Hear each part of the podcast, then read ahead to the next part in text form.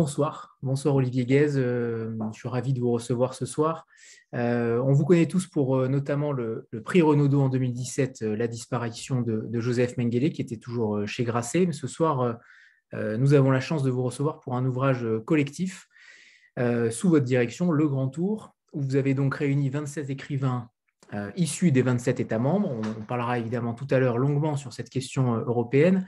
Euh, mais avant cela, pouvez-vous déjà nous raconter le, cheminement de votre initiative qui, on le rappelle, était antérieure à la guerre qui sévit actuellement en Ukraine et ça vaut le coup d'être dit également.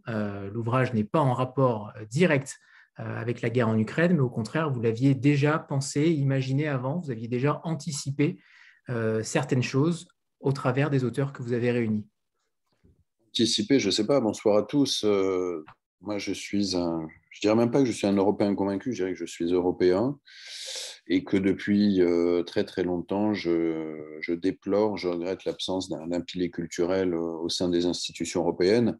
Il y a toutes sortes de programmes culturels européens, de financement, d'aide à la traduction, de diffusion, mais l'Union européenne, donc les États membres, n'ont jamais vraiment voulu se saisir de cette question culturelle.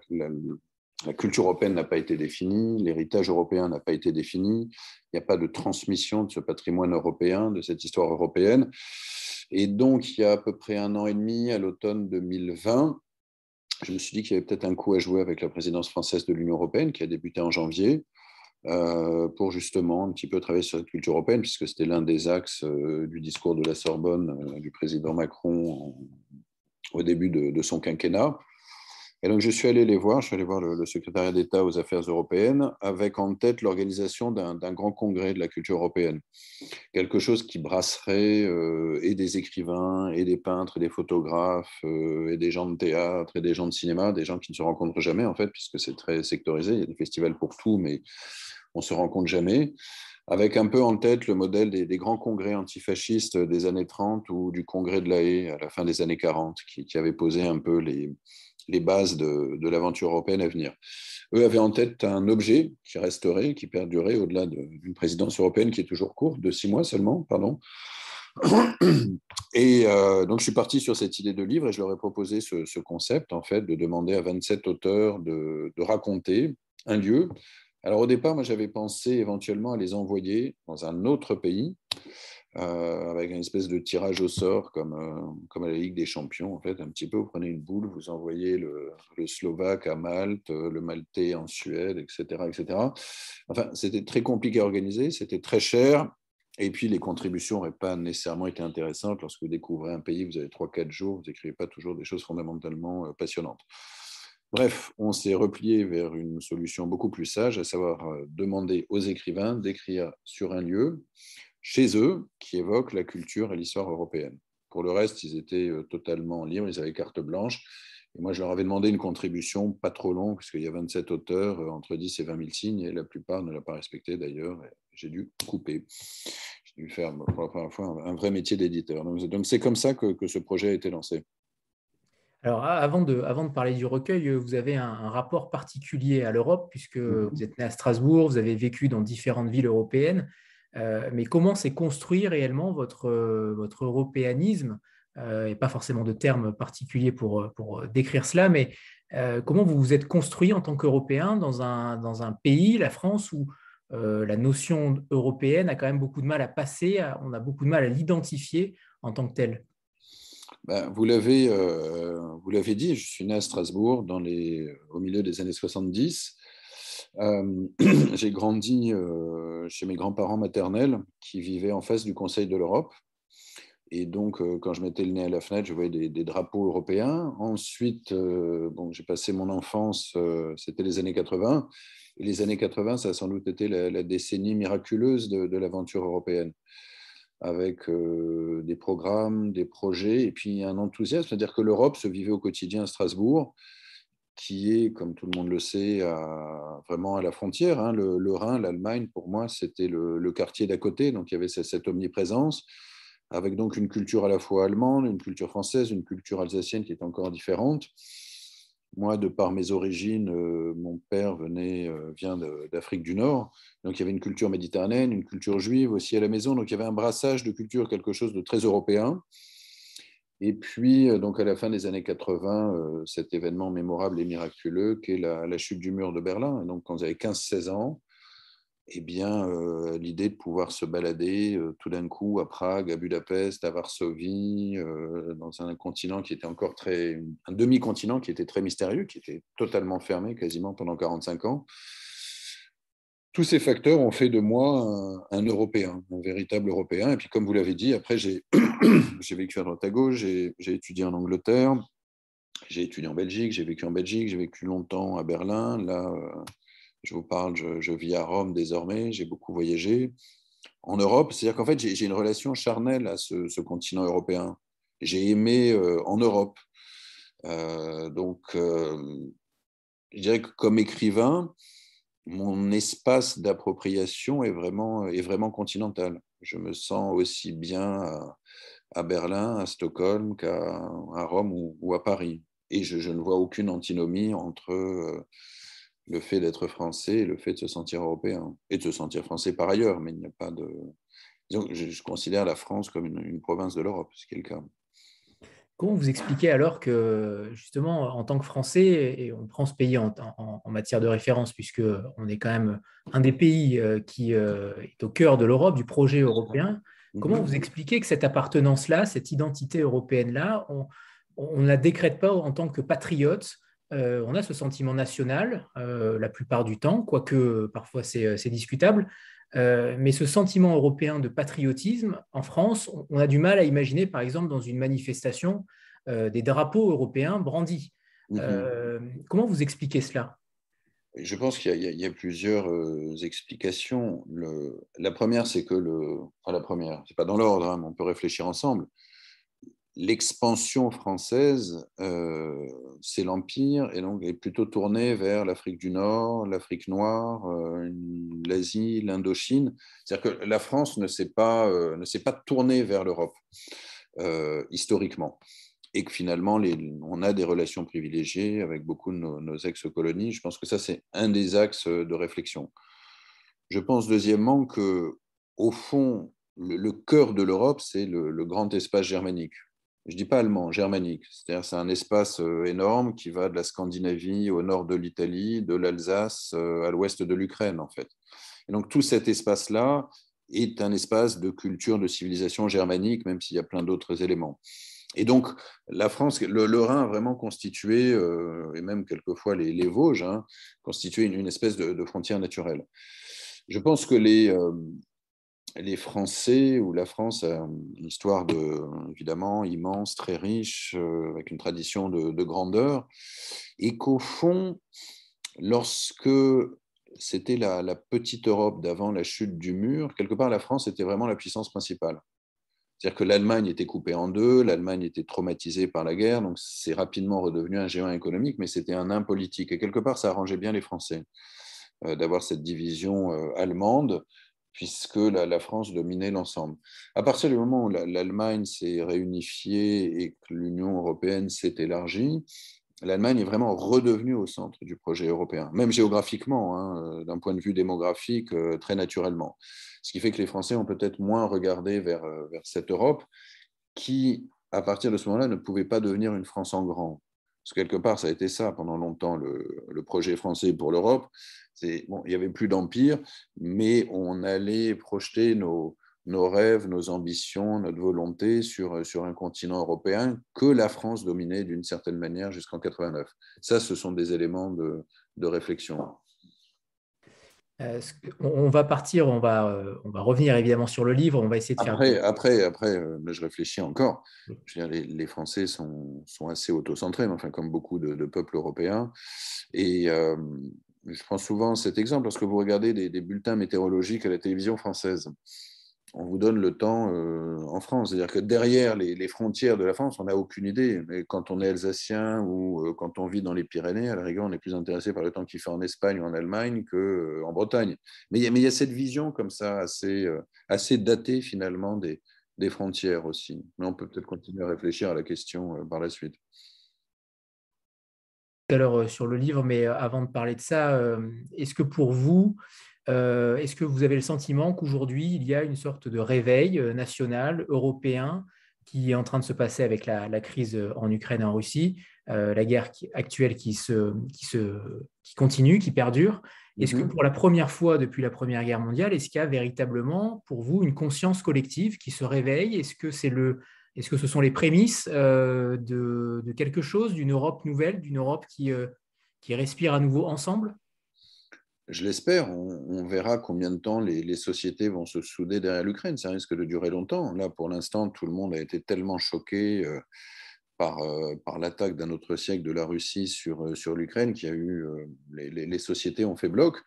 En tout cas, ce dont je suis persuadé, c'est que pour la première fois, alors est-ce que c'est depuis la chute du mur ou alors est-ce que ça remonte même à la Deuxième Guerre mondiale, les Européens ont le sentiment d'appartenir à une communauté de destin, en fait. Je pense que du nord au sud, d'est en ouest du continent, on a la, sensation en fait qu'il y a une véritable menace existentielle hein, euh, qui s'appelle la Russie de, Vladimir Poutine, que c'est un modèle de civilisation qui est attaqué, que les Ukrainiens ont été attaqués parce qu'ils voulaient tourner le dos à la Russie et qu'ils voulaient rejoindre, qu'ils faisaient déjà partie de l'Europe. Et donc il y a cette, cette sensation-là qui, est très rare hein, quand même dans l'histoire européenne, plus que par rapport aux attentats du 11 septembre, plus... Euh, par rapport à la crise évidemment de, 2008. Là, il y a cette sensation d'appartenir à une communauté de destin. Après, où ça va nous mener J'ai envie de croire qu'il va y avoir effectivement un changement d'échelle, une, prise de conscience, mais il faut être, il faut être prudent. C'est-à-dire que le, pour l'instant, on n'a pas encore les, euh, on ne sent pas encore vraiment les répercussions économiques de, ce qui est en train de se passer, de ce qui va se passer. Si vous avez un carburant qui est hyper cher, si vous avez des, les denrées alimentaires de base euh, dont les prix doublent, Jusqu'où ira cette solidarité avec l'Ukraine J'en sais rien. J'espère qu'elle perdurera, mais je, ne sais pas. Personne ne le sait d'ailleurs, au fond. Oui, on a, aussi l'impression qu'une guerre assez proche euh, de nous, euh, des guerres se passent régulièrement euh, depuis déjà de nombreuses années, et, en tout cas, aucun, aucune entité collective, que ce soit européenne ou autre, ne s'était manifestée aussi fortement oui, mais parce que quand, on a vu ces images, euh, quand on voyait les titres, la, bataille de Kharkov, la bataille de Kiev, ça nous ramenait aux pires années du continent européen, c'est-à-dire les années 40.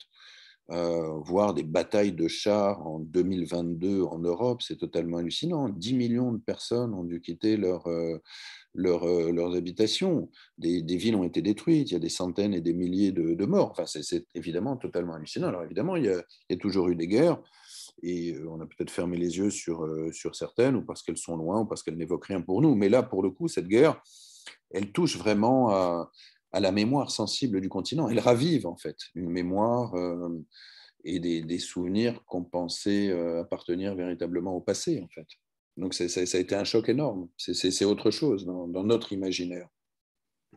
Dans, le, dans la préface, vous, euh, vous faites état de, du Grand Tour, mais au XVIIIe siècle, justement, à cette époque où les aristocrates traversaient l'Europe. Vous pouvez euh, nous expliquer comment cela se, se, passait, comment vous avez eu euh, accès à cette source également alors, j'ai toujours adoré cette expression, le grand tour. J'ai toujours, trouvé ça extrêmement chic. En fait, c'était des, des, aristocrates pour la plupart. Il y avait aussi quelques, fils de, grands bourgeois. En tout cas, c'était des gens bien nés, on va dire, des jeunes gens bien nés, venant d'Europe du Nord et principalement des, îles britanniques, qui partaient vers les rivages du sud de l'Europe et notamment vers la Grèce et d'abord vers l'Italie, ensuite vers la Grèce, pour parfaire leurs humanités. Et donc, on les retrouvait d'abord à Venise, à Rome, à Naples, à découvrir euh, les ruines, euh, les ruines romaines, les ruines grecques, quand ils allaient en Grèce. Et donc il y a cette idée finalement d'abord de, transhumance, hein, de, mouvement, et puis de découverte ou de redécouverte du, patrimoine de l'héritage européen. Donc ça, c'était un peu l'idée de, départ. Je trouvais que ça faisait un joli titre aussi, Le Grand Tour.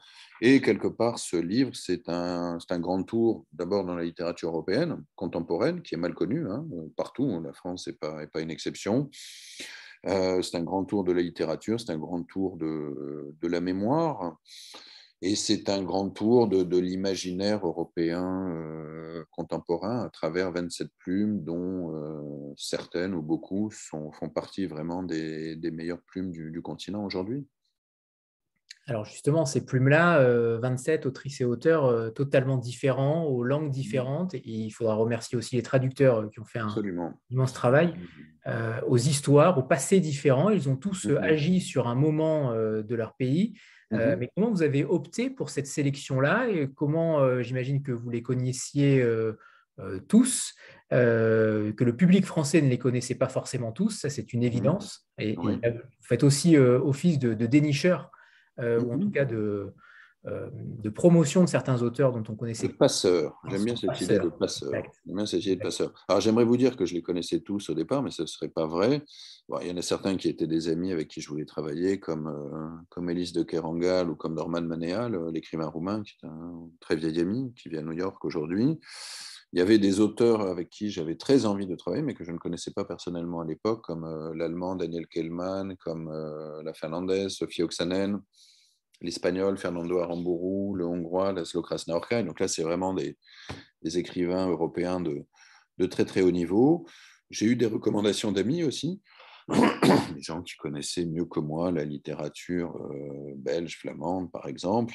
Et puis, euh, pour des pays dont on connaît vraiment beaucoup moins la littérature contemporaine, comme les pays baltes, comme Chypre, euh, là, ce sont les, les services culturels des ambassades de France qui m'ont donné un coup de main, qui m'ont donné plusieurs noms. Puis après, j'ai regardé les, profils et, euh, je me suis, euh, voilà, je me suis, je me suis renseigné. Je veux dire que les auteurs ont réagi la plupart avec beaucoup d'enthousiasme et qu'en un mois, la liste a été euh, complétée. D'accord, très bien. Et, alors justement sur la façon de, travailler, donc ils vous ont envoyé leurs textes. Est-ce que vous les avez retravaillés? Est-ce que vous avez dialogué avec eux sur la façon euh, l'angle pris, puisque tout à l'heure vous mhm. aviez dit qu'il y avait une carte blanche totale. Mhm. Euh, comment vous avez travaillé ensemble ben, J'ai travaillé avec eux comme, euh, comme j'aime bien travailler avec un éditeur, en fait. C'est-à-dire que, en gros, je pense qu'un auteur, il faut lui laisser un, laisser un maximum de liberté, lui faire confiance. et surtout pas l'ennuyer, vérifier ce qu'il bricole. Donc, ils avaient un deadline qui était le, le 15 septembre. Certains ont voulu me parler de l'endroit, du lieu sur lequel ils allaient écrire, d'autres n'ont pas tenu à le faire. Donc je les ai laissés, j'ai essayé de travailler. J'étais toujours prêt au dialogue, évidemment, quand, quand certains voulaient discuter avec moi. Euh, il y a certains textes que j'ai dû retravailler, voire beaucoup retravailler. Certains étaient beaucoup trop longs. Euh, j'ai eu une contribution de 80 000 signes. Je rappelle que j'avais demandé 10 à 20 000 signes, donc j'ai passé un week-end entier à réécrire une, contribution. Euh, d'autres, euh, oui, j'ai retravaillé, ou la langue, j'ai dû raccourcir aussi. Donc là, ça a été un gros travail avec les, traducteurs qui transmettaient, en fait, retransmettaient aux auteurs, puisqu'évidemment, il y a un droit moral que je ne peux pas corriger, changer des textes sans, les prévenir. Donc ça s'est fait comme ça. Tout ça dans un délai de temps extrêmement court, hein, puisque c'est un projet qui coûte cher, donc on a euh, reçu de l'aide du CNL, par exemple, euh, du ministère de la Culture, des Affaires étrangères. Et donc le temps de réunir tout ce, budget, on était déjà mi-juin, je vous ai dit ça a pris un mois, donc j'avais mes 27 auteurs mi-juillet, ils avaient deux mois pour écrire, les traducteurs avaient trois semaines, et puis moi j'avais un gros mois pour éditer l'ensemble. Donc c'était un peu une opération commando. ça s'est fait comme ça. en effet, en effet. Isabelle? Oui, bonsoir, euh, bonsoir à tous, bonsoir Olivier, merci beaucoup pour, euh, cette rencontre. Euh, alors, je suis désolée, je fais un retour en arrière par rapport à la conversation que, vous avez eue juste avant.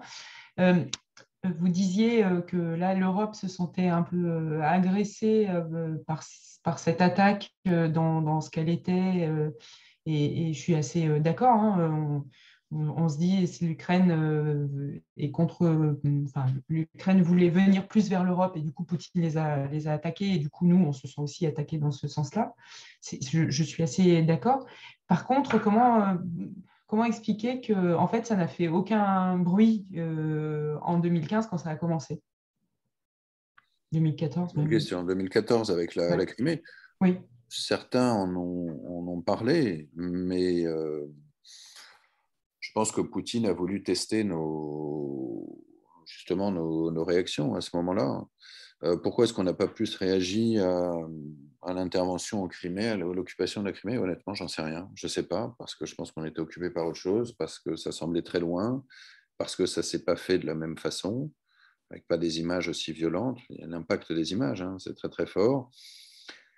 Parce que je pense que ceux qui connaissent un peu la région se disaient qu'effectivement la Crimée avait joué un rôle important en Russie, qu'il y avait certaines minorités russes. Dans l'imaginaire russe, il y a plein de nouvelles de Tchékov qui se passent en, Crimée, par exemple.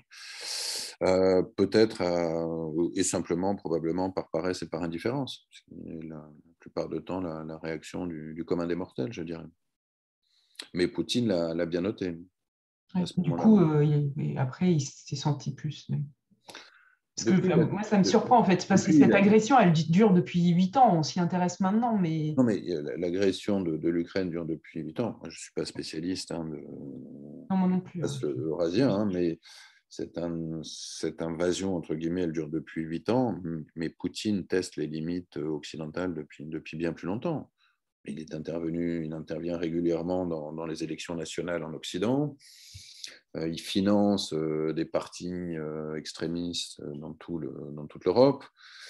il est intervenu en Syrie, il est intervenu en Libye, il est intervenu en Afrique, ce qui n'était jamais arrivé comme ça dans l'ancien espace colonial français dont on parlait tout à l'heure. Donc c'est pas c'est pas une surprise. C'est pas une surprise. il a changé également le mode d'élection qui lui permettait évidemment de, de, revenir au pouvoir après Medvedev. Bah, vous savez, moi, euh, j'ai dirigé un ouvrage qui s'appelle Le siècle des dictateurs, qui était sorti il y a 2-3 ans, et Poutine correspond euh, mot pour mot à la description euh, du, dictateur modèle, d'une certaine manière. Et au fur et à mesure, son régime n'a fait que se durcir, et, lui-même est devenu de plus en plus dictatorial. Delphine? Bonjour. Bonjour. Euh, bah écoutez, moi j'ai trouvé cet ouvrage absolument passionnant et je vous remercie d'avoir euh, été euh, à l'initiative de, de, ce recueil parce que je trouve que c'est vraiment intéressant. D'ailleurs, votre préface pose très bien les enjeux, je trouve, parce qu'effectivement, pourquoi on ne se sent pas ou peu européen?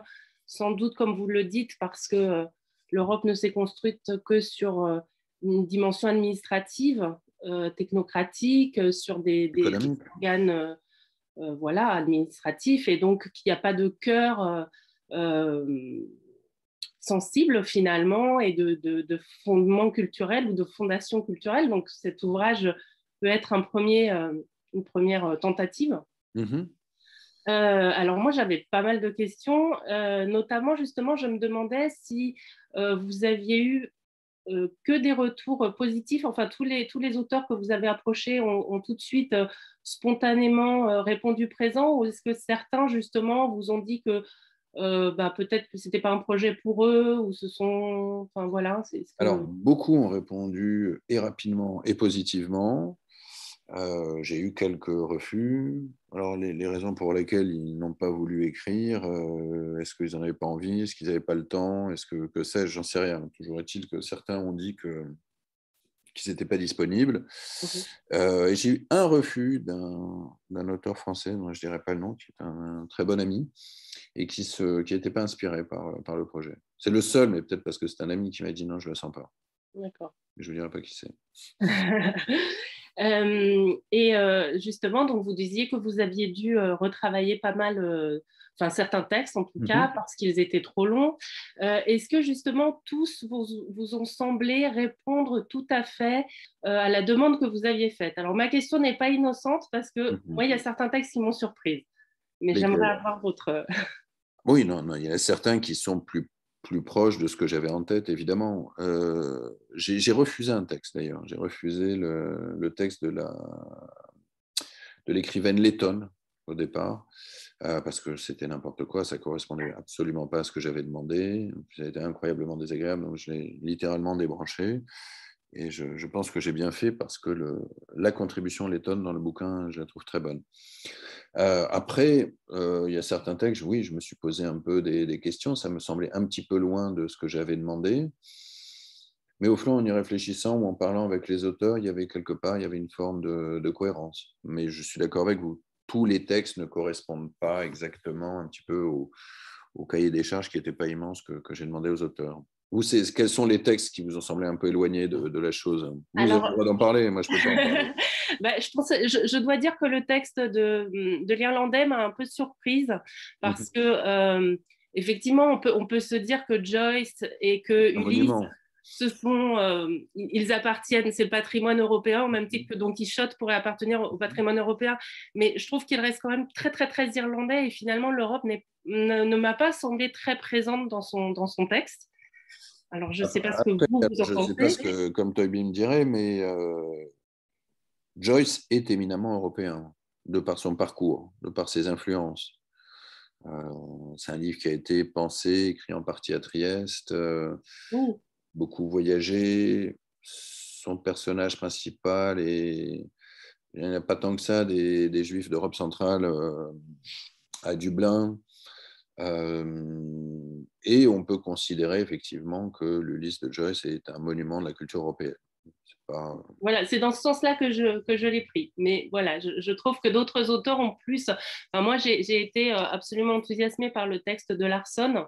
Mm-hmm. Euh, j'ai trouvé que vraiment, il, posait très, très bien les problématiques. Et puis, euh, bon, bah, effectivement, lui, lui est vraiment européen, comme il le dit, parce qu'il a, il a vécu dans, dans, plusieurs endroits en Europe. Et, et donc, voilà, j'ai trouvé son texte extrêmement intéressant par ailleurs, et après je laisserai la parole à d'autres, euh, j'ai trouvé que les textes les plus, les plus intéressants et moi ceux qui m'ont le plus touché, c'était ceux qui, qui, qui, hum, faisaient vraiment part d'une expérience personnelle. Mhm. Il y en a deux, trois, j'ai trouvé qu'ils étaient trop, euh, ils ressemblaient trop à une notice historique, euh, très impersonnelle et très, voilà, et voilà, j'ai moins, moins accroché avec cela. Je trouve que c'est plus intéressant quand c'est plus charnel. Plus... Oui, bien sûr, bien sûr, bien sûr. Après, moi, je leur avais, je leur avais dit qu'ils pouvaient écrire des textes de fiction, de non-fiction. Ils étaient, ils étaient libres. Et euh, je sais pas, par exemple, si on prend le, texte lituanien, vous avez peut-être un de ceux que, auxquels vous pensez. Je trouve que c'est intéressant quand même ce qu'il raconte. Il raconte vraiment l'histoire de, la Lituanie, trois villes qu'on connaît très mal en France. Euh, alors oui, c'est beaucoup plus impersonnel et c'est un peu une forme de, récit historique quelque part. C'est un essai historique. Mais euh, le fait qu'il y ait des textes comme ça, quelque part, je trouve enrichit encore euh, l'ouvrage. Parce qu'il y a vraiment de tout, au fond. Bon, je défends mes auteurs. Je ne peux pas être d'accord avec vous surtout, Delphine, je suis désolé. mais, mais, au fond, est-ce que justement, lorsque les auteurs ne parlent pas forcément d'Europe, est-ce que ce n'est pas une sorte euh, de protectionnisme en disant notre pays est oublié? Est-ce que ce n'est pas aussi ça peut-être le euh, l'inconscient? Je crois pas, je crois pas, je crois pas. Je crois que on peut se sentir européen pour des, tas de raisons qui peuvent être vraiment micro comme, euh, comme macro. Euh, Larson, ce qu'il nous raconte, euh, le, donc le, contributeur suédois, ceux qui n'ont pas lu le, livre, la première partie de son texte, il cherche un, lieu qui évoquerait l'Europe en Suède, chez lui, mais il n'en trouve pas. Texte qui commence, le, texte qui commence, le texte qui commence par justement l'histoire de ces frontières. pays. Oui, tout à fait, tout à fait. Euh, et, puis après, il descend, il descend, il trouve rien. Et puis après, il nous parle de lui, quelque part, euh, une espèce de petit monument de, de l'Europe. Et, euh, et, effectivement, ça fonctionne, ça fonctionne très bien. C'est un texte très personnel. Donc, il y a, non, je pense pas. Je pense, je, pense qu'un auteur qui, aurait des, vues un peu chauvines, un peu protectionnistes, n'aurait pas accepté euh, la chose. Et surtout, moi, ce que je leur ai demandé, je n'aurais pas demandé leur avis sur la construction européenne ou sur l'Union européenne. Moi, ce que je voulais, c'était donner de la chair, c'était d'avoir des, récits, des histoires, des, euh, des trajectoires, des destins qui, racontent des histoires européennes. Parce que le, problème de l'Union européenne, c'est ça c'est qu'il n'y a pas de narratif européen derrière. Mais je ne veux pas non plus trop accabler l'Union européenne ou les institutions, il y a plein de choses à dire, mais souvent on prête cette phrase à Jean Monnet comme quoi il aurait fallu commencer par la culture. Euh, mais c'était impossible. Quand, on commence l'aventure européenne, l'intégration européenne au début des années 50, la culture, la civilisation européenne ont abouti euh, quelques années plus tôt à Auschwitz. Donc parler de culture, de civilisation européenne dans les années 50, c'était totalement indécent, ça n'avait aucun sens en fait. Euh, donc l'approche modeste du début, la mise en production des, des métaux, des économies était à mon avis euh, bonne. Après, là où on a loupé le coche, probablement, c'est au moment de la chute du mur de Berlin, dans les années 90, quand on préparait l'intégration des, pays d'Europe centrale et orientale. C'est là qu'il aurait fallu ajouter un pilier culturel. Il, ne pouvait pas y avoir que des, critères économiques ou administratifs ou politiques. C'était important, mais ce n'était pas suffisant. Parce qu'au fond, qu'est-ce qui se passe en 89, au début des années 90 C'est un triomphe pour la culture européenne, pour la civilisation européenne. Quand Kundera écrit dans les années 80 L'Occident kidnappé, lorsqu'il réclame ce qui demande aux Européens de l'Ouest d'ouvrir leurs yeux en disant Mais ne nous, ne nous oubliez pas, euh, nous sommes des Européens comme vous. Prague est une ville européenne au même titre que Paris, Varsovie est une ville européenne au même titre que Munich, Budapest est une grande ville européenne comme Rome. Donc, quelque part, il y a, cette volonté absolument de s'ancrer à cette culture européenne, de, retrouver la culture européenne. Et le fait qu'on n'y ait pas pensé à ce moment-là, a, probablement euh, largement entaché l'intégration de, ces pays-là. Le fait aussi qu'on ne reconnaisse pas les souffrances incroyables endurées pendant 45 ans sous un régime russo-communiste. Et là, avec la guerre en Ukraine, on comprend ce qu'a été l'occupation de ces pays. Quand les, les, soviétiques entrent à Prague en 68, à Budapest en 56, lorsqu'ils imposent euh, la loi martiale en Pologne en 81, c'est une souffrance incroyable le communisme, quelque part, c'était un déguisement, c'était un fauné. Au fond, c'était de l'impérialisme russe. Et, le fait qu'on n'ait pas reconnu ces, souffrances pour ce qu'elles ont été a aussi entaché. Mais ça, aurait pu passer avec une culture européenne commune.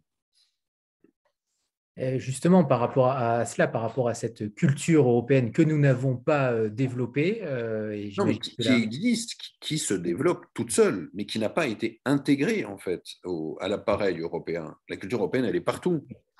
Euh, l'héritage européen, il est partout. Vous baladez en France, dans n'importe quel pays européen, vous comprenez quel est notre héritage, quelle est notre histoire. Euh, la civilisation euh, gréco-romaine, judéo-gréco-romaine, euh, le christianisme, la Renaissance, les Lumières, le baroque, enfin, il suffit d'ouvrir les yeux, elle est là. L'histoire de l'art, elle est européenne. L'histoire des guerres, elle est européenne aussi. la, la, littérature européenne, elle est dans toutes les librairies, la musique est européenne. Donc ce patrimoine existe, mais simplement l'Union européenne, en tout cas les institutions, n'ont pas voulu s'en saisir, n'ont pas voulu en faire un pilier très fort. Et ça, c'est très dommage. Mais je pense que ça va changer. Euh, de ne pas être simplement une zone de, euh, de libre-échange ou une zone économique comme serait l'ALENA ou le Mercosur. Euh, l'idée, ce serait que la culture collective s'imprègne de l'Europe avec ce ciment-là entre les peuples. Bien sûr, mais l'ALENA ou le Mercosur, comme vous dites, culturellement, sont, sont beaucoup plus forts que l'Union européenne. Parce que c'est des ensembles plus petits, parce qu'entre le Mexique, les États-Unis et le Canada, si on prend le, cas de l'ALENA, euh, sont beaucoup plus intégrés culturellement que nous. Il y a beaucoup plus d'échanges. Mais vous savez, l'Europe, pendant très longtemps, bien avant la construction européenne, la, culture européenne, elle, elle, circulait via deux groupes de passeurs. C'était les Juifs et les Allemands. Les Juifs et les Allemands, vous les retrouviez à peu près tout le continent. Et c'est eux qui, justement, parlaient plusieurs langues, qui avaient des contacts à droite et à gauche.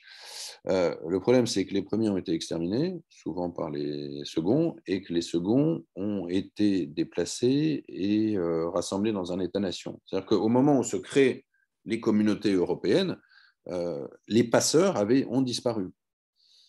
Et, ce livre, modestement, c'est aussi l'idée de créer une communauté de, nouvelle communauté de, passeurs, justement, entre les frontières, des gens qui circulent et, et, qui sont porteurs de cette culture qui, encore une fois, existe, mais qui n'a pas été saisie par, par les dirigeants européens, par les institutions.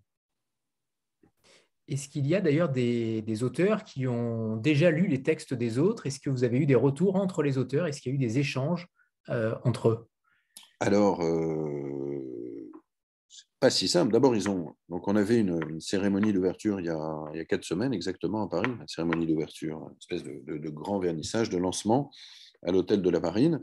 Et les auteurs, moi-même, je les ai rencontrés pour certains pour la première fois physiquement. On était là une quinzaine. ceux qui ont lu le français, ceux qui peuvent lire le français l'ont lu, les autres, euh, non, c'est compliqué. Pour l'instant, il n'y a pas de traduction encore. En tout cas, chacun a découvert très récemment les contributions des autres s'ils peuvent la lire. Mais il y a eu des échanges. Moi, je les ai vus, j'étais un peu accaparé, monopolisé, j'ai pas vraiment eu le temps d'échanger. mais il y a eu des échanges à ce moment-là. Et ce qui est intéressant, c'est que depuis 15 jours, moi j'ai commencé mon, propre grand tour pour le livre. Et euh, la semaine dernière, j'étais à Kiel, dans le nord de l'Allemagne, j'étais à Copenhague, à Berlin. On a présenté le livre au chancelier allemand, le chancelier Scholz, mercredi euh, à l'ambassade de France, au Palais Farnèse à, à Rome. Et à chaque fois, il y a des auteurs, il y a des contributeurs. Ils sont tous différents. Et donc là se noue un dialogue entre eux et moi. Certains, on est quelquefois, on est trois. Et donc c'est assez fascinant parce que les perspectives, évidemment, sont, très différentes. Et au-delà de leur texte, ils apportent leur culture, leur bagage, leur vue euh, sur toutes ces questions. Donc c'est très intéressant comme entreprise. J'imagine. il pourrait y avoir peut-être euh, quelque chose qui démarrait dans ce sens-là, euh, peut-être pour plus tard, d'autres contributions, d'autres romans, d'autres livres, peut-être qui nourrait peut-être les peuples ainsi? Est-ce que c'est le début peut-être d'une œuvre collective? J'aimerais bien y croire, mais restons un peu euh, modestes. Euh, mais je, pense que ce grand tour peut être l'embryon d'une communauté d'écrivains européens, oui, bien sûr. Mais il y, a, des choses euh, qui se, préparent. Je ne peux pas encore en parler, mais il y aura peut-être une, concrétisation, justement une concrétisation physique de, la chose dans les années qui viennent. Très bien. Delphine Ça prend beaucoup de temps, tout ça. Ça prend beaucoup de temps. Et euh, moi, j'aimerais bien écrire mon prochain roman et je, ne sais pas comment. Euh, oui, parce que. je me promène. Euh, mais c'est. Oui, c'est une activité quasiment à plein temps, en fait. Delphine oui, justement, je voulais savoir s'il était d'ores et déjà prévu des traductions de, ce livre dans certains pays européens ou peut-être. Alors ça, ça, intéresse, ça, intéresse, beaucoup de monde, mais c'est un, un, livre qui est compliqué à traduire parce que vous avez 27 ou 28 contrats, que tout le monde n'a pas cédé les mêmes droits à grasser, donc il y a plusieurs guichets. Ensuite, comme je vous le disais, les textes en langue originale n'existent pas toujours. normalement, on ne traduit pas via une troisième langue, mais on traduit directement de la langue. Pour toutes ces raisons, pour l'instant, il n'y a pas de traduction. Mais le, livre a eu un, très bon accueil à l'étranger, intéresse des éditeurs étrangers, mais il y a ces obstacles. À mon avis, ils vont sauter. Euh, mais ça, je ne peux pas m'engager encore. Et juste une petite question subsidiaire, euh, Larson a écrit son texte directement en français? Oui, comme la Slovène. Ah, j'ai pas fait attention. Euh, oui. parce que j'ai vu qu'il n'y avait pas de nom de traducteur. Non, non, non, tout à fait. Ah, donc, il y en a deux qui ont écrit. Oui, les, francophones. Original, je pense à Agatha Tuntinska, notamment. Euh, donc il y a quand même un panel aussi d'auteurs qui euh, sont francophones et parlent français et qui peuvent aussi vous accompagner sur, euh, sur des rencontres notamment, et ça, ça peut être intéressant pour le public français. Oui, bien sûr. Alors, j'ai pas fait beaucoup de, il n'y a pas beaucoup de rencontres encore prévues en France. J'ai fait beaucoup de rencontres à, l'étranger et les langues tournent en fait. J'ai la chance d'en parler plusieurs et donc ça fait aussi partie du jeu quelque part. Le, changement des, le changement des langues, ça, accompagne le changement des perspectives. Mais oui, heureusement, euh, un certain nombre d'auteurs parlent français, qui jusqu'il n'y a pas longtemps était quand même une grande langue de, culture européenne. Les élites européennes parlaient le français, les, artistes européens parlaient le français. Ça, heureusement, ça perdure chez, certains encore. Il y, a, euh, il y, a, deux ombres dont vous avez peut-être parlé tout à l'heure. Il me semble que vous avez parlé de, de Milan Kundera, qui est un peu le, mhm. parrain du Grand Tour. Euh, oui. Qui parlait de, maximum. J'aurais bien aimé, qu'il écrive une postface, mais. Ah oui injoignable, Milan Kundera, depuis longtemps. Euh, il y a Milan Kundera et Imre euh, Kertész, euh, mhm. dont vous avez une petite anecdote que vous glissez en, préface. Vous avez vu l'Europe à travers ses yeux et, j'aimerais que vous en mhm. parliez. Oui, alors anecdote, je ne sais pas si c'est le, bon mot, mais quand je, vivais à Berlin, ma, compagne de l'époque était à moitié hongroise et donc il, se fréquentait dans ces cercles hongrois de, Berlin. Kertész vivait là-bas, adorait adorait Berlin, adorait la langue allemande. Il avait été traducteur hein, de l'allemand au hongrois. Et euh, donc, on, les fréquentait, lui et sa femme, de temps en temps. Et puis, un jour, j'ai été invité à. Enfin, ma compagne était invitée à son anniversaire, je l'ai accompagné. Et on était très entourés. Puis, à un moment, nos, regards se sont croisés. Et euh, ce que j'écris dans la préface, que je n'oublierai jamais le regard de Kertész, qui pour moi symbolisait le, l'esprit européen du XXe siècle. À la fois, c'était un regard, c'était un regard très bleu, euh, d'une candeur, d'une gentillesse incroyable, vraiment celle d'un enfant. Et puis tout d'un coup, son, son regard s'est voilé. Et c'était le, le, regard de, de, la bête traquée qui avait connu Auschwitz euh, adolescent, qui avait connu un peu plus tard euh, le stalinisme, le communisme en, Hongrie. Et, pour moi, c'est deux regards, à la fois celui de l'enfant et celui, du, celui de, l'animal traqué, symbolisé effectivement l'esprit européen au XXe siècle. Je comprends. Euh, l'ouvrage se compose de sept chapitres euh, qu'on parte des errances, euh, des, villégiatures aux fantômes, de la chair, vous parliez tout à l'heure de la chair, de la mhm. chair aux blessures, des cicatrices à la nostalgie. Est-ce que mhm. l'ensemble de ces thématiques forme pour vous euh, une sorte de sept branches de la définition européenne au XXIe siècle? Alors, je crois que le livre reflète bien ce qu'était l'état d'esprit des Européens, l'état d'esprit de ces écrivains européens avant le 24 février 2022. Je pense qu'en fait, il raconte euh, la fin d'une période qui s'est close ce jour-là, une période qui s'est ouverte le, 9 novembre 89 et qui a perdu de sa superbe au fil des années, mais comme euh, tout le monde et comme nous tous, euh, qui raconte un certain épuisement, une fatigue, des traumatismes, des fantômes, les, immenses souffrances de l'Europe au XXe siècle.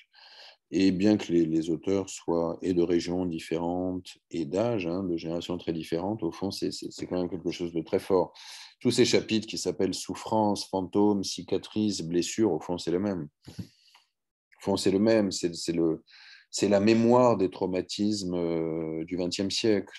C'est évidemment la Shoah et le, le vide béant euh, laissé en Europe. C'est évidemment les crimes du communisme et l'absurde érigé en système, c'est le fascisme italien, c'est l'esclavage, euh, ça, ça remonte à plus loin chez les Portugais, c'est aussi l'invasion de Chypre par les Turcs en 1974. Donc ce sont les traumas, ce sont les traumas européens. Euh, et puis par ailleurs, euh, beaucoup d'auteurs revisitent les, lieux communs européens, la, Grande Place, euh, le site archéologique, la station balnéaire, la station thermale, les cafés, les musées, etc. mais donc ça raconte une période qui s'est close il y a cinq semaines aujourd'hui. donc pas au XXIe siècle, du début du XXIe siècle. Ça c'est sûr pour le coup.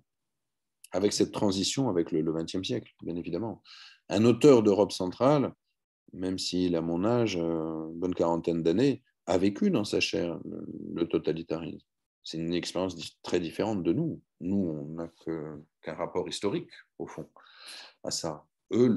J'étais avec le, Slovaque euh, en Allemagne la semaine dernière, à Kiel. Il a 45 ans, il l'a vécu. Sa jeunesse, il l'a vécu. Mon éditrice allemande, euh, qui a 40 ans, qui avait 10 ans, 40 ans et les poussières, qui avait 10 ans à la chute du mur, elle me racontait euh, lundi euh, bah, qu'elle avait l'obligation d'appartenir aux jeunesses euh, socialistes est-allemandes. Donc c'est une toute autre perspective que nous n'avons pas. Mais au fond, ça raconte encore, le... il y a ce lien très fort avec le XXe siècle. Là, je pense qu'on a basculé dans, dans, autre chose. Alors, vous n'avez pas confié, vous ne vous êtes pas confié le texte français, vous l'avez confié à Maëlys de Kerangal, mais si vous aviez dû le faire, si vous aviez dû l'écrire, sur quoi mhm. auriez-vous écrit? Probablement, on m'a déjà posé une fois cette question, j'aurais probablement écrit sur le pont du Rhin entre euh, Strasbourg et Kiel, entre la France et l'Allemagne. Et l'idée du fleuve. Quand vous voyagez en Europe, euh, ce qui est très frappant en fait, c'est que vous comprenez que l'Europe, elle s'est faite par les fleuves. Vous avez tous ces fleuves, notamment en Allemagne, en Hollande, en Belgique aussi, avec la Meuse, évidemment, le Danube, euh, la France, avec ses, grands fleuves. Vous avez des fleuves partout. Et en fait, l'Europe s'est faite par les fleuves. Et donc, probablement que j'aurais écrit sur le pont du Rhin et, sur le Rhin. D'accord. Ce sera pour le tome 2. Très bien, parce qu'on aime beaucoup aussi Olivier Guez, romancier. Euh, donc, on en profite. J'espère revenir un jour comme romancier prochainement. On l'espère. Alors, une dernière question de Delphine et on passera à l'extrait ensuite, Olivier, euh, si, vous, mhm. si, vous, le souhaitez. Delphine? C'était juste une remarque par rapport à ce qu'on disait précédemment, c'est que c'est vrai que ce qui est assez frappant quand on lit ce livre, c'est que finalement, on, perçoit combien euh, l'histoire de l'Europe est écrite sur euh, des fractures, des douleurs, euh, des, drames, parce que mhm. évidemment, les deux guerres sont très présentes. Euh, Lydia Georges aussi évoque le, commerce des esclaves. Euh, et, finalement, on se dit, mais euh, on se rend compte en, le lisant que l'Europe, oui, l'histoire de l'Europe, en tout cas celle dont on se souvient, celle qui marque les esprits, elle, est quand même construite là-dessus. Et du coup, bah oui, c'est peut-être aussi ce qui rend difficile de trouver un espace commun, un espace plus fraternel, plus, parce qu'il faut arriver à surmonter ces, ces, traumatismes. Enfin, moi, ça m'a frappé en tout cas en le disant. Non, mais il y a, c'est pas le traité de Maastricht qui euh, est venu. il y a euh, plein de, mais il y a plein de choses positives. Non, mais il y a aussi des choses positives. Il y a aussi, justement, il y a des, des auteurs comme, comme l'espagnol qui parlent du pain ou des choses comme ça. C'est intéressant, mais finalement, c'est assez minoritaire. On est plus sur euh, là-dessus que sur euh, le, le, le partage d'expériences euh, picturales, par exemple. Les deux textes sur les colonies, les colonies d'artistes, du hollandais et, du danois, par exemple. Mais oui, oui, bien sûr, la, prégnance du siècle est, très très forte encore dans, dans ce texte, alors qu'on a aussi un patrimoine positif. Euh, l'histoire européenne, elle est, elle est là, la musique européenne est là, la littérature européenne est là. Euh, la volonté, cette recherche incessante chez, chez les Européens pendant très longtemps d'explorer, de découvrir, de, euh, ça c'est quelque chose de formidable. Au fond, moi j'aime bien cette idée de, de l'Europe culture de la transgression. Transgression dans le sens où les Européens n'ont jamais cessé de remettre en cause et de changer les, dogmes. Vous êtes passé du paganisme au christianisme, du catholicisme au protestantisme, du christianisme à la Renaissance et surtout aux Lumières. Euh, vous avez la transgression en littérature avec l'invention de, l'ironie chez, euh, chez, Rabelais et chez Cervantes. Vous avez aussi des transgressions négatives, hein, ou en tout cas euh, très discutables, comme la transgression de la nature avec les révolutions industrielles, vous avez la transgression des, cultures des autres, mais c'est ça qui a défini l'Europe pendant très très longtemps. Et au fond, ça, ce serait une histoire formidable à raconter et à transmettre euh, aux enfants euh, très jeunes, en tout cas commencer très jeunes. Alors, on va faire une petite photo de groupe et on va passer à l'extrait, justement, Olivier, juste après que nous avez. Euh, comment, comment fait-on une photo de groupe sur Je la fais, je, la fais, ne vous inquiétez pas. C'est bon. 3, 2, 1. C'est bon, parfait, elle est faite. Olivier, c'est à vous pour l'extrait que vous nous avez préparé. Donc, c'est tout simplement le début du début, les premières pages de ma préface. C'est absurde, presque suicidaire. Depuis les années 50, nous bâtissons un édifice monumental en oubliant de consolider les fondations. Nous construisons tour après tour sans connecter leurs habitants. Nous nous privons du ciment, des liens de connivence qui nous permettraient de vivre et de rêver ensemble la culture. Et nous ne nous donnons pas les moyens de nous identifier à l'aventure exaltante qu'est l'intégration européenne. On dirait qu'on fait exprès de nous tenir en lisière. Les quartiers des institutions européennes à Bruxelles, Luxembourg et Strasbourg sont lisses, fonctionnels, sinistres. Personne ne s'y promènerait un dimanche. Rue de la Loi à Bruxelles, une sculpture a été édifiée, l'homme qui marche. De son piédestal, un somnambule fait un pas dans le vide. La symbolique est galvanisante. Et nos billets de banque. Au lieu d'y apposer les visages de Dante, Goethe, Mozart ou Victor Hugo, d'y graver des paysages de Toscane, de Bavière ou un temple grec, on y a fait figurer des ponts et des arcs factices, dessinés sur ordinateur, Avons-nous peur de nous-mêmes, de notre histoire, de notre identité? Ou sommes-nous trop paresseux pour les définir et les assumer? Un Chinois en goguette sur le continent y parviendrait pourtant. Même un Américain du Midwest réussirait à identifier les grandes lignes de l'héritage européen. Si nos touristes musardaient dans le sud de l'Europe, ils constateraient l'empreinte gréco-romaine ou musulmane s'ils s'aventuraient dans les Balkans et en Andalousie. Du nord au sud, d'est en ouest, ils admireraient des églises et des monastères, des cathédrales, des presbytères l'Europe fut chrétienne. En l'an 1000, tous les monarques européens s'étaient convertis au christianisme, sauf les souverains lituaniens. Un guide leur expliquerait que l'Europe fut la terre d'élection des Juifs jusqu'au grand massacre du XXe siècle, et qu'elle a été modelée par des idées supranationales. Il leur parlerait de la Renaissance et de l'humanisme, de la Réforme, du baroque, des Lumières, des luttes entre les pouvoirs spirituels et temporels, du romantisme et du libéralisme, du lent combat pour l'émancipation féminine, de la modernité et des versants noirs de notre longue histoire, les guerres fratricides, les assassinats de masse. L'Europe, château de barbe bleue, hanté par ses crimes fascistes, communistes et impérialistes. De tout cela, il n'est pas question dans le préambule du traité constitutionnel qui régit nos vies depuis une quinzaine d'années. Les chefs d'État se sont chamaillés pendant des mois pour aboutir à un lâche compromis. Nul héritage ne sera mentionné, comme si les Européens venaient d'une planète inconnue. Comme si nous étions des hommes sans passé, comme si nommer les fragments de notre identité mosaïque était une offense aux pays, aux populations récemment immigrées, aux autres civilisations et aux autres continents. C'est dangereux. On laisse aux droites extrêmes le loisir de cantonner notre identité depuis des décennies. C'est un terrible gâchis. L'aventure européenne ne peut se borner à un projet algorithmique de prolifération piloté par une technocratie contrôlée par une superstructure intergouvernementale et parlementaire. Attractivité, rigueur, compétitivité, soit nous ne vivons pas d'amour et d'eau fraîche. Mais nous ne sommes pas un continent de robots ni de boutiquiers. Nous voulons vibrer. Au projet européen, il faut un supplément d'âme, des couleurs et de la chair, des aspérités. Adjoindre aux assises économiques et politiques un pilier culturel pour former une société civile européenne au-delà des cloisonnements nationaux et enfanter une identité collective et une Europe des arts et des sciences. C'est déjà ce que Stefan Zweig appelait de ses voeux dans les années 30. La circulation et la traduction des œuvres, les aides au financement, les programmes d'échange universitaire pardon, ne sont pas suffisants. Sans culture commune et sans la transmission de cette culture dès l'école, l'édifice européen ne progressera plus et il finira par s'écrouler. Merci Olivier, merci infiniment. Merci infiniment pour votre temps. Je sais que votre, votre emploi du temps est très chargé. Alors merci de nous avoir consacré ce, cette rencontre. Et lisez Le Grand Tour qui est sorti donc il y a quelques semaines chez Grasset, mhm. ouvrage collectif, sous la, partie, euh, sous la direction d'Olivier Guez.